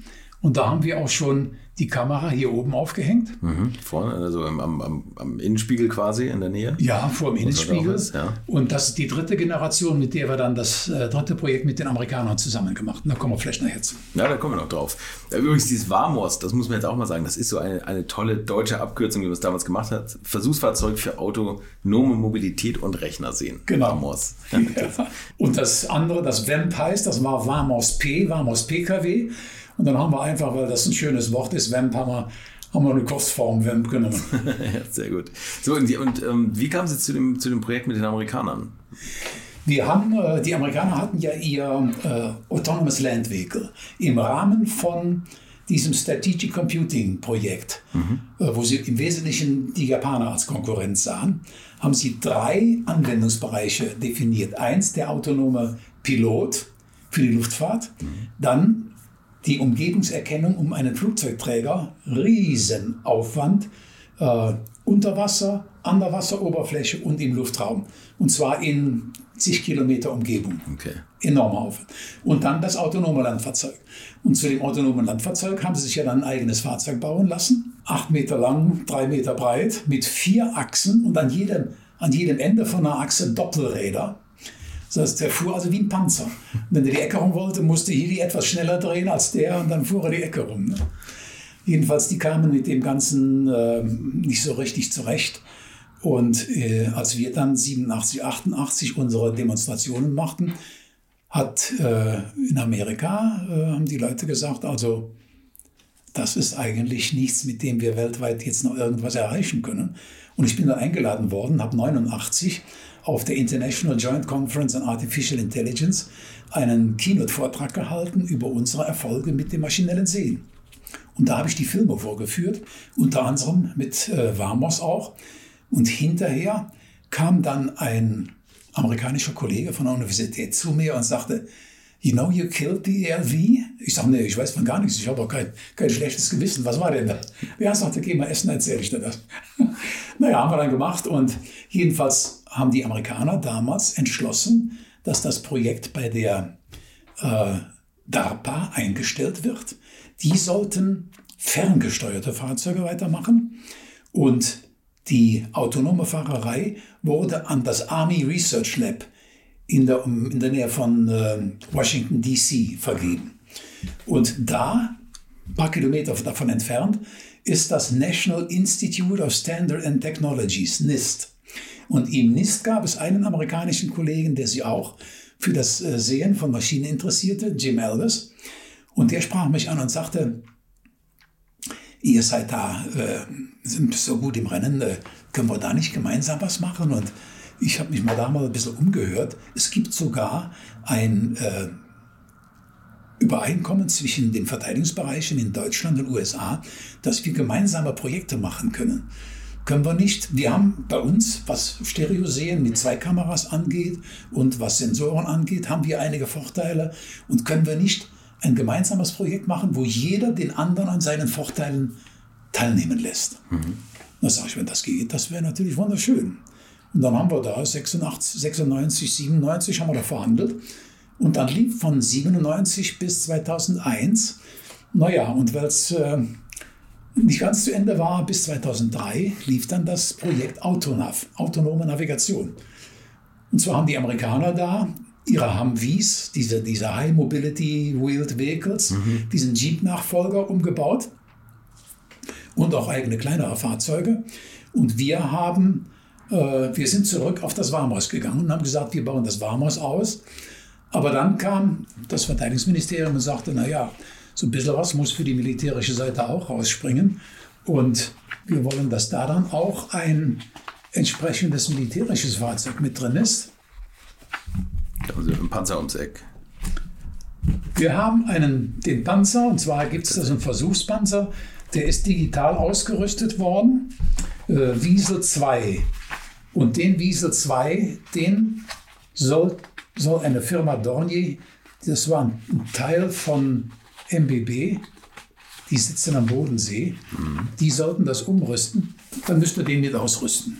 da haben wir gesagt, ja, also wenn, wenn die Industriefirma die Hardware macht, so wie das da damals auch bei dem Prometheus-Projekt war, und wir nur für die Software zuständig sind, dann machen wir das.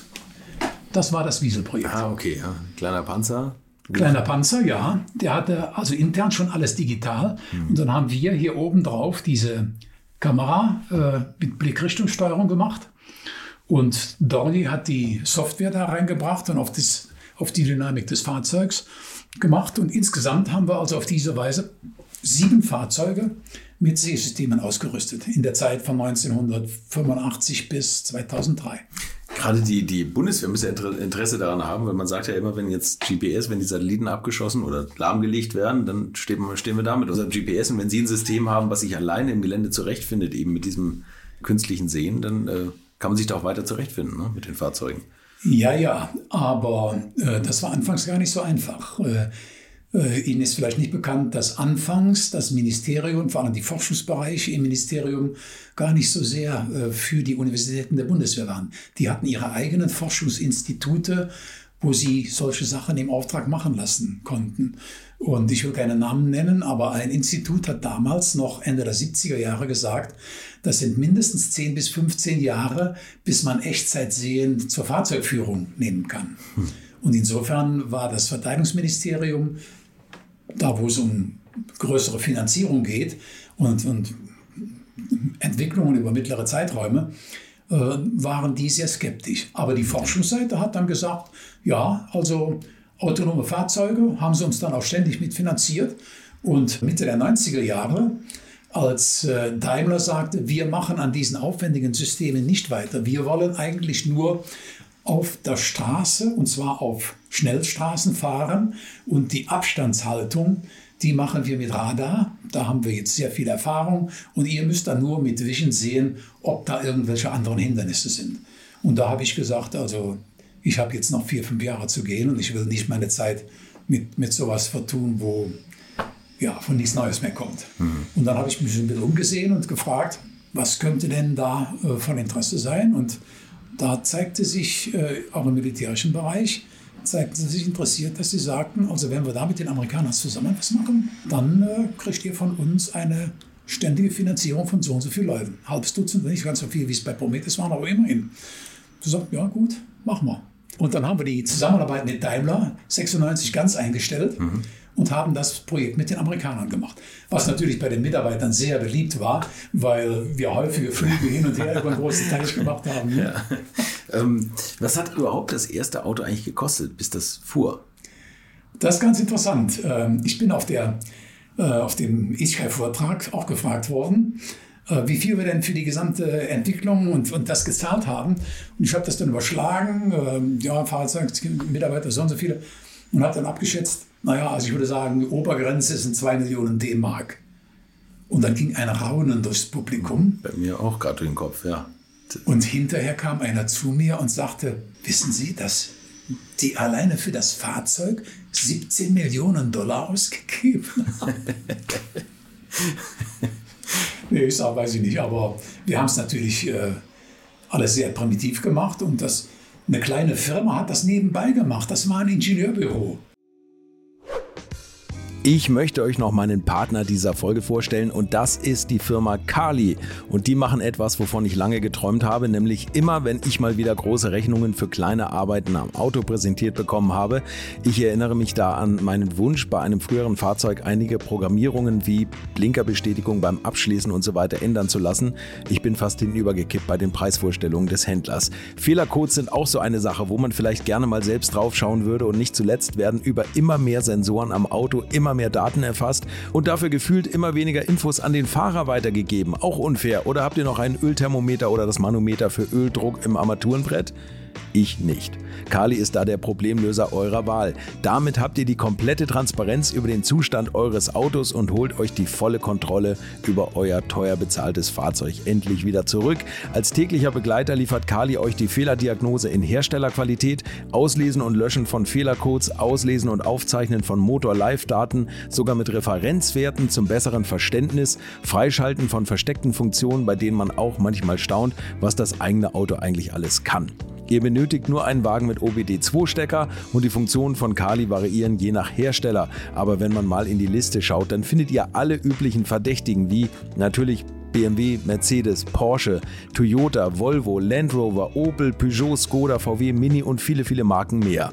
Alles lässt sich bequem über eine iPhone- oder Android-App steuern. Es gibt eine kostenlose Version, mit der ihr Basisfunktionen nutzen könnt und eine Lizenz speziell für eure Automarke oder bei Interesse auch für alle Automarken. Und wenn ihr jetzt 15% sparen wollt, dann nutzt den Gutscheincode Alte Schule in einem Wort geschrieben. Einfach Alte Schule bei der Bestellung im Gutscheinfeld eingeben oder klickt auf den Link in den Shownotes, damit der Code automatisch angewendet wird. Alle Infos zu den Marken, zu Funktionen und Preisen findet ihr im Netz unter www.mykali.de. Kali wird mit C geschrieben. Und wie gesagt, den Link zum Rabatt auch nochmal bei mir in den Shownotes.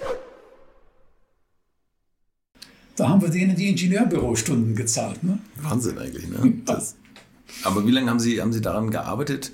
Wenn man es jetzt nochmal 94, so 95 haben wir 95 ist das Fahrzeug gekauft worden. Ja.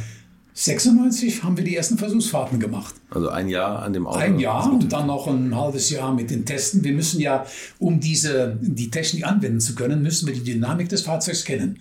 Und dann habe ich Studiendiplomarbeiten vergeben, wo die Studenten dann mit dem Fahrzeug dessen Dynamik auswerten mussten. Und dann hat man ein gutes Modell, wie das Fahrzeug sich verhält bei Beschleunigen, Verzögerung, Lenken, also wie stark man lenken muss, wie, ja. wie, man das programmiert. Ja. ja okay. Und was da an Drehbewegungen folgten so. Und das war Ende äh, 86 war das alles da. Und ab 86 sind wir dann gefahren. Und was noch die meisten nicht wissen, aber was für uns sehr wesentlich war, wir waren ja nicht darauf angewiesen, dass wir eine Zulassung der öffentlichen, bürgerlichen deutschen Bürokratie kriegen mussten, um auf Straßen zu fahren. Im Militärbereich gibt es einen eigenen Offizier, der für Sicherheit im Kraftfahrwesen zuständig ist.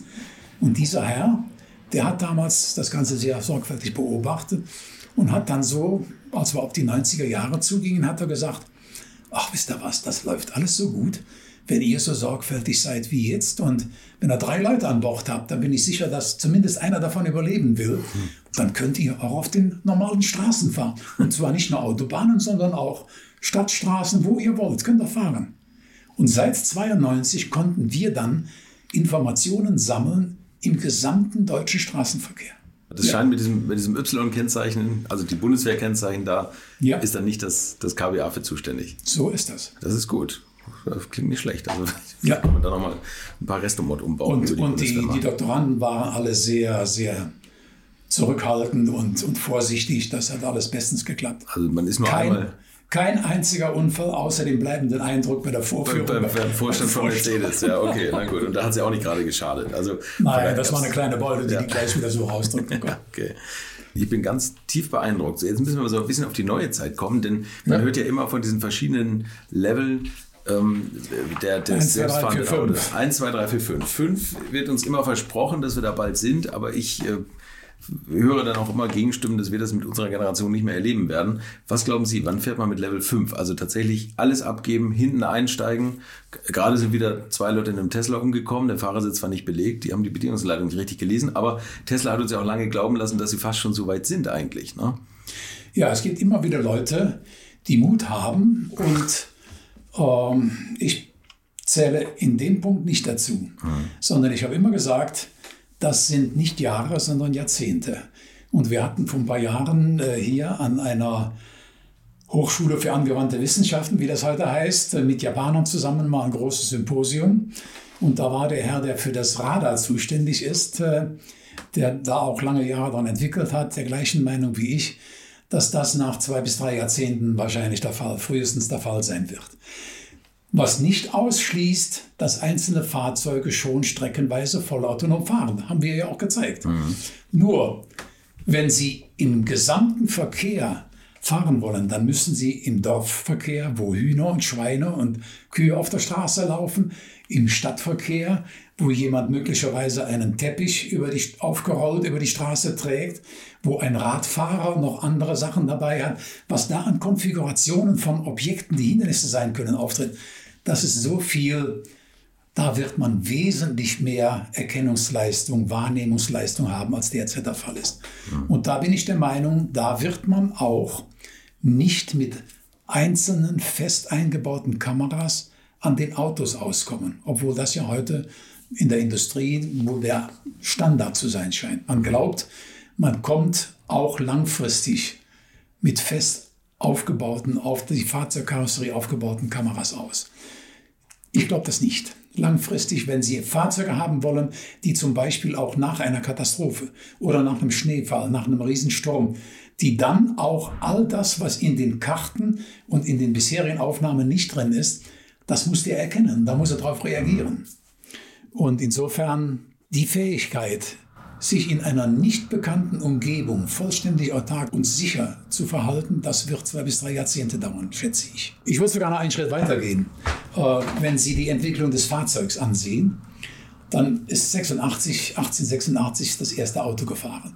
Wenn Sie die Fahrzeuge so Anfang des letzten Jahrhunderts sehen, die Tbilisi und wie sie alle aussahen, und dann sehen, wie die Fahrzeuge am Ende des Jahrhunderts, jetzt Ende 1990, 99 oder jetzt aussehen, da ist eine riesige, lange Entwicklung in vielen Verzweigungen, vielen speziellen äh, Richtungen hat da stattgefunden.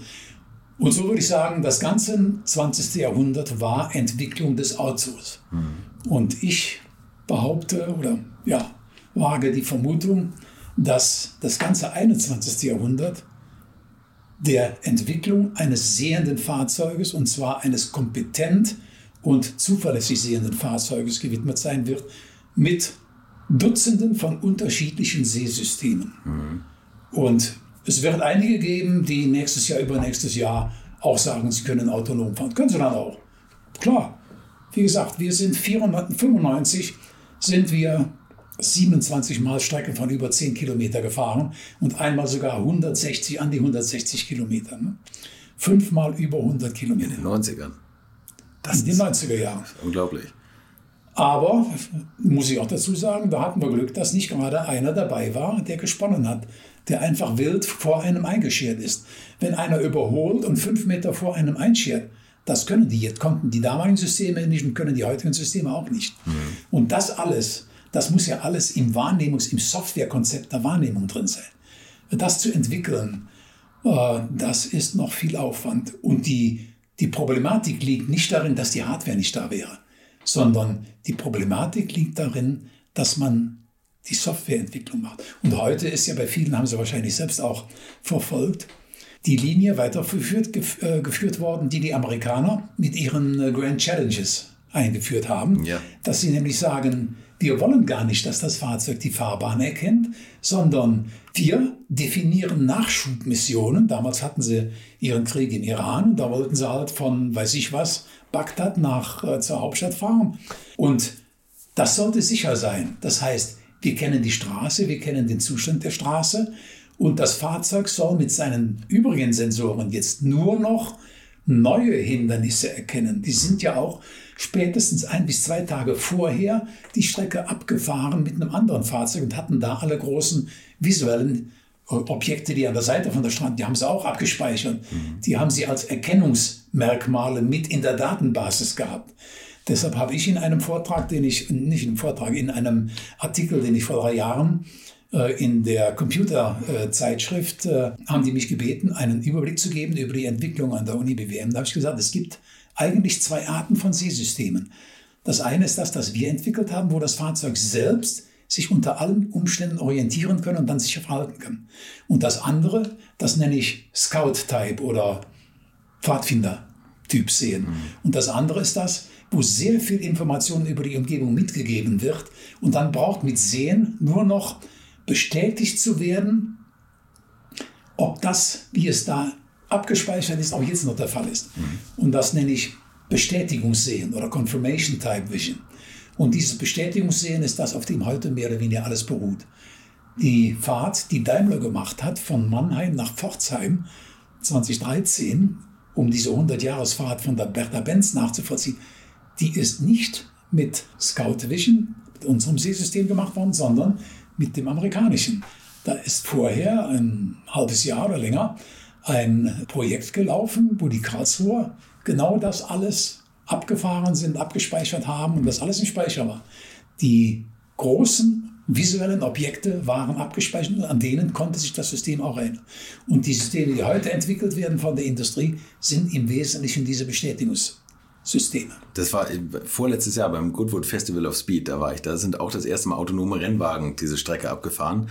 Und da habe ich auch mit denen gesprochen, die, die das entwickelt haben, und die haben auch gesagt, sie sind vorher die Strecke mit Rollern abgefahren und haben es x-fach kartografiert und, und äh, alles eingespeichert. Also der ist tatsächlich genau das, was sie sagen, ja. nur eine Bestätigungsstrecke abgefahren. Ne, auch, die, auch mit menschlichen Fahrern. Auch, eigentlich nur mit menschlichen Fahrern und nur mit Menschen. genau, eigentlich nur. Und da ich, war so. Ich bin nämlich deshalb etwas erstaunt und frage deshalb nach, weil das angeblich erste autonome Rennen dieses Jahr im November in den USA stattfindet. Ja, das kann sein. Es ist kein Rennen gewesen, es fährt nur ein Auto, immer zur Zeit. Also da fährt jetzt, jetzt fahren ja. dann mehrere. Ja, okay. Und äh, das ist, ja, das ist ein Herr aus äh, Neuseeland, der das macht. Der hat mich vor 20 Jahren oder was war zum, zum ersten Mal abge, angesprochen, ob ich da nicht mitmachen wollte und das Ganze mit aus. Nee, ich habe gesagt, also so weit sind wir noch nicht. Das äh, macht keinen Sinn. Außerdem bei diesen Rennern hat man ja mehr oder weniger alle Informationen. Mhm. Und da kann man sehr viel einspeichern und da wäre es eigentlich Unsinn, wenn man den Rechner so viel arbeiten und erkennen lässt, obwohl das meiste von denen äh, bekannt ist. Und da ist dieser zweite Typ wesentlich angemessener. Aber trotzdem interessant finde ich, eben gerade beim Rennen hat man eine Ideallinie dann, also da muss man die ganze Straße quasi ideal mhm. vermessen nochmal, äh, dem Auto das beibringen, wie man am schnellsten von A nach B pro Runde kommt. Mhm. Und er muss dann auch seine Ideallinie verteidigen und quasi mit den anderen Autos kommunizieren, die auch eigentlich die Ideallinie verteidigen wollen. Und das mit dem Verteidigen, das ist das Schwierige. Das ist interessant, ja. ne? dass sie nicht zusammenstoßen und dass sie ja, da ja, schon schnell Rechner der Fall sein. Wo übrigens ihre Technologie ja auch zum Einsatz kommt und das wieder ganz aktuell, weil sie sagten, unbekanntes Gelände, ist jetzt bei diesen Mars-Missionen, oder? Genau. Das war, das habe ich gar nicht erwähnt, aber das war einer der Ansatzpunkte, als ich hier eingestiegen bin. Ich war 81, 81 war das, glaube ich, mal auf einer großen Konferenz in Kalifornien und habe dann auch einen Bekannten besucht, den ich vom Studium her in Princeton kannte. Und äh, er hat mich mit in sein Labor genommen am äh, JPL, Jet Propulsion Laboratory in der Nähe von Los Angeles. Und er zeigte mir da erstaunlicherweise ein VW-Käfer-Fahrgestell, das er in seinem Labor hatte. Und da hat er einen Roboter aufgebaut auf dieses Fahrgestell mit Roboterarmen, die schwenken. Und er sagte, ich mache hier erst Entwicklungen, wie man später mal auf dem Mars mit einem solchen Fahrzeug hat. Ja. Okay. Und das war für mich ein Anreiz zu sagen, Okay, ich kann zumindest als Luft- und Raumfahrttechniker an der Hochschule sagen, so ganz abwegig ist das nicht, wenn wir uns zunächst mit Fahrzeugen auf der Straße befassen. Nee, absolut. Und da geht es genau um diese Technologie. Ne? Die, die erkennen selbstständig die Landschaft und versuchen Hindernisse wie Löcher, die man halt bis jetzt noch nicht kannte, zu umfahren. Und, ja. und müssen das alles einschätzen, selbstständig. Und mit Echtzeit kann man ja auch gar nicht von der Erde kommunizieren, weil ich glaube, zehn Minuten braucht das Signal, bis es hier ist, ne? oder so noch länger. Ne? Eine Richtung, acht Minuten. Jetzt hängt davon eine, ab, wie, wie gerade die, die Position der, der Planeten ist. Ne? Okay, ja. Erde und Mars, die sind ja manchmal auf unterschiedlichen Seiten von der Sonne, manchmal ziemlich nah beieinander. Das ist alles. Für, für uns Bildzeitungsleser sind es acht Minuten im Schnitt. okay, okay. nee, aber es ist absolut faszinierend. Und wissen Sie, was mir am besten gefällt nach so einem Gespräch mit Ihnen? Zu erkennen, wie komplex der Mensch ist und was der an Sensorik naturgegeben mitbekommen hat, ja. oder? Also was, was, und was er lernt in den ersten Jahren, ja. wo gar nicht mit ihm geredet wird, sondern wo er nur beobachtet. Ja. Wie verhalten sich andere? Und das geht irgendwie durch Beobachtung und Selbstprobieren. Deshalb fallen kleine Kinder ja auch so häufig hin und irgendwann haben sie es dann gelernt. Irgendwann ja. haben sie es kapiert, ja. Nee, aber auch, dass man Tiere erkennt, dass man Gefahren erkennt, dass man weiß, wenn ein Ast oben am Baum ein bisschen wackelt und man weiß, gestern war ein Sturm, dass der vielleicht doch runterfällt auf die Straße ja. und so. Ne? Das ja, sind alles Sachen, die man Computern komplex beibringen muss und das ist ein Prozess, der sich einfach über Jahrzehnte hinzieht und wahrscheinlich auch noch hinziehen wird bis wir dann sogar sind. Und man hat ja noch diese Haftungsfrage. Das ist ja auch so ein Problem. Keiner will ja so richtig die Haftung übernehmen. Ne? Ja, da habe ich meine eigene Meinung. Äh, und da bin ich auch nicht von was anderem, glaube ich, zu überzeugen. Was, was heißt das? Klaus? Äh, ich bin der Meinung, wenn ein System. Ich, ich benutze in meiner Terminologie ja für ein Objekt, das in der Lage ist, Informationen aus der Umwelt aufzunehmen, mhm. das also Sensoren hat. Dass diese Sensordaten mit abgespeichertem Wissen im Hinterkopf kombinieren kann und das daraufhin gewisse Stellglieder betätigen kann, motorisch, Arme oder Fahrrad, äh, Fahrzeug, Lenkrad, Einsteiger oder Gas geben. Dieses Sensor, Datenverarbeitung, Aktor, wer das hat, ist ein Subjekt in meiner Terminologie. Mhm.